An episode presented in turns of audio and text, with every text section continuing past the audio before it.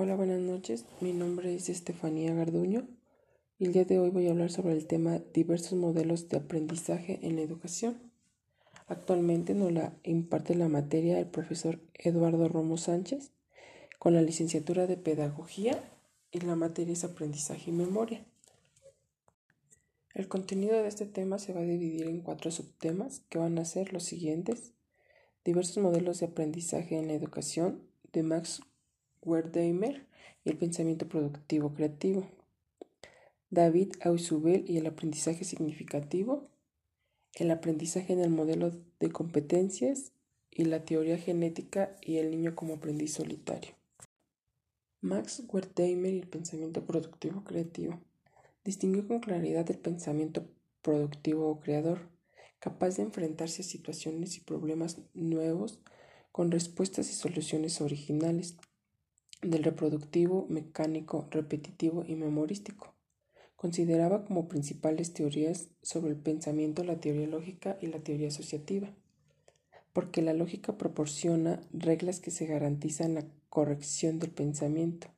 No es capaz, sin embargo, de concluir el hallazgo de soluciones nuevas para los problemas cotidianos.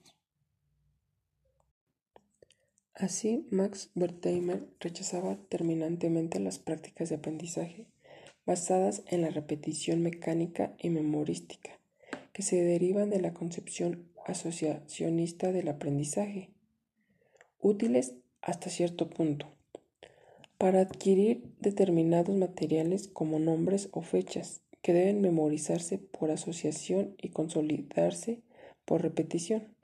Su utilización habitual conduce más a una ejecución mecánica que a un pensamiento verdaderamente creador.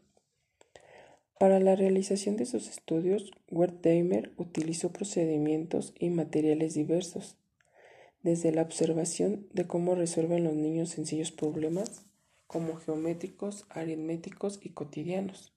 En todos ellos halló pruebas fehacientes de un pensamiento llevado a cabo en términos de totalidades en el que la solución surge gracias a la captación de las relaciones estructurales implicadas en el problema.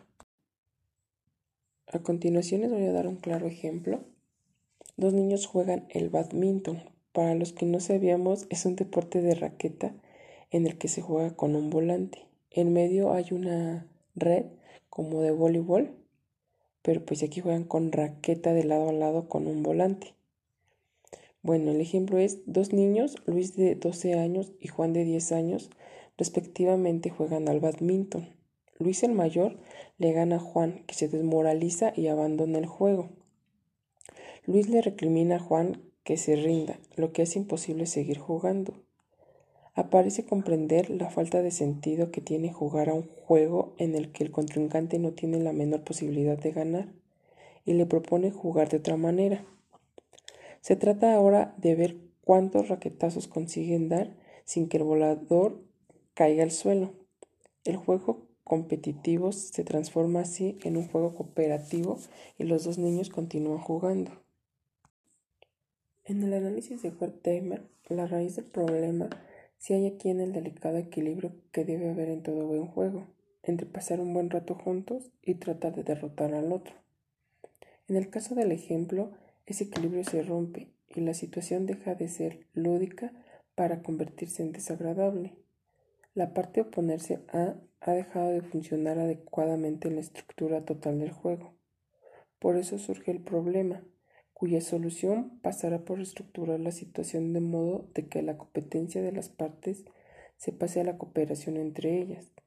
Luis y Juan, las partes de la situación, dejan de ser ahora antagonistas para cooperar en el logro de un, de un objetivo que les es común. David Ausubel y el aprendizaje significativo. El aprendizaje significativo es el constructo central de la concepción original de Ausubel.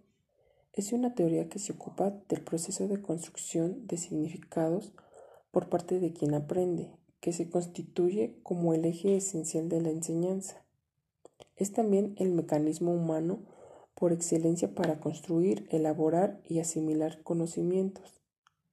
La enseñanza ha sido dirigida por prácticas en las que yo enseño y tú memorizas, o yo hablo y tú escuchas. Hoy el nuevo paradigma educativo prioriza la necesidad de que los alumnos sean formados bajo el marco de un aprendizaje, donde el alumno trabaje con lo que ya sabe, con su estructura cognitiva. Esto significa que los contenidos que se van a manejar deben responder de manera precisa a la experiencia de cada alumno. De acuerdo con la teoría del aprendizaje significativo, el aprendizaje es una reconstrucción de conocimientos ya elaborados y el sujeto que aprende es un procesador activo de la información y el responsable último de dicho aprendizaje. Con la participación del profesor como un facilitador y mediador del mismo, y lo más importante, el proveedor de toda ayuda pedagógica que el alumno requiera.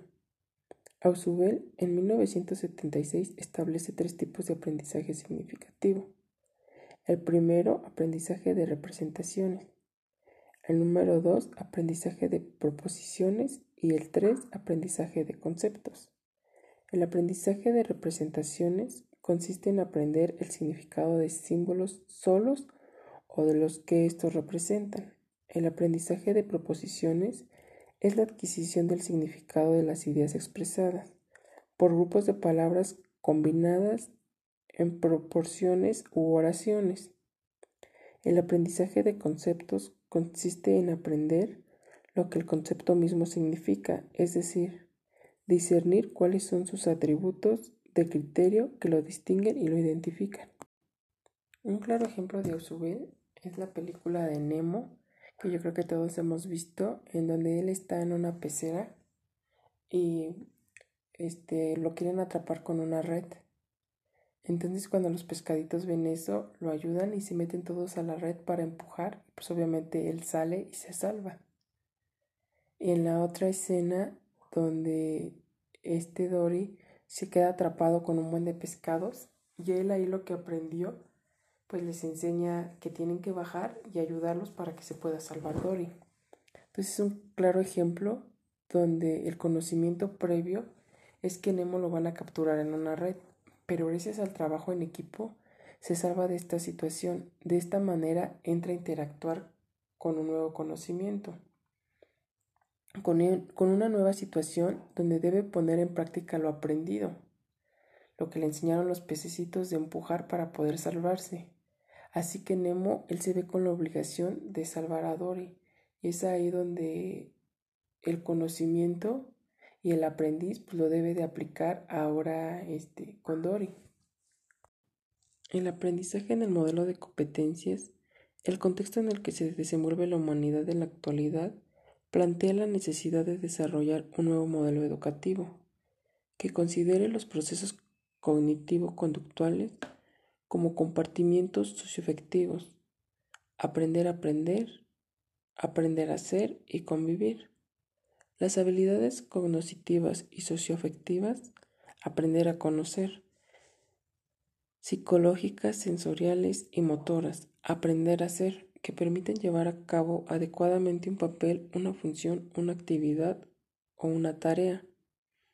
Por lo que el conocimiento debe de ser el producto de contenidos multidisciplinarios y multidimensionales, que demanden una acción personal y de compromiso en el marco de las interacciones sociales donde tienen y tendrán su expresión concreta. Frente a este escenario se debe de reconocer la importancia del desempeño docente para crear y adecuar diversos métodos didácticos que orienten el desarrollo de sus competencias y su aplicación en el contexto sociocultural en donde la evaluación se transforme en una herramienta que procure la mejora del educando y el proceso educativo en general. El enfoque educativo por competencias conlleva una movilización de los conocimientos, a una integración de los mismos de manera holística y un ligamen con el contexto, asumiendo que la gente aprende mejor si tiene una visión global del problema que requiere enfrentar. Persigue así una convergencia entre los campos social efectivo, las habilidades cognitivas, psicológicas, sensoriales, motoras del individuo, lo que significa que el aprendizaje debe de potenciar una integración de las disciplinas del conocimiento, las habilidades genéricas y la comunicación de ideas, por lo que el educando no solo debe de manejar sus conocimientos, sino también debe de tener bajo su control sus interacciones sociales, sus emociones y sus sentimientos.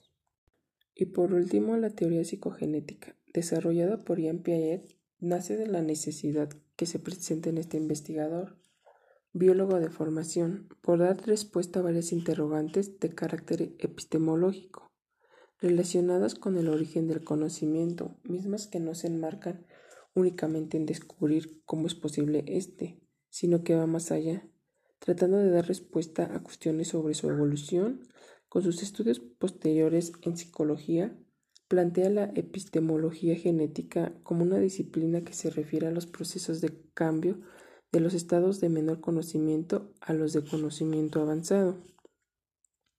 Piaget basa su fundamentación en tres estados que presentan en el desarrollo cognitivo. El primero es el sensoromotor, el segundo es la inteligencia representativa o conceptual y las operaciones formales. El paso evolutivo de un estadio a otro está regulado por una fase de equilibrio que considera la etapa procedente como preparatoria para la siguiente.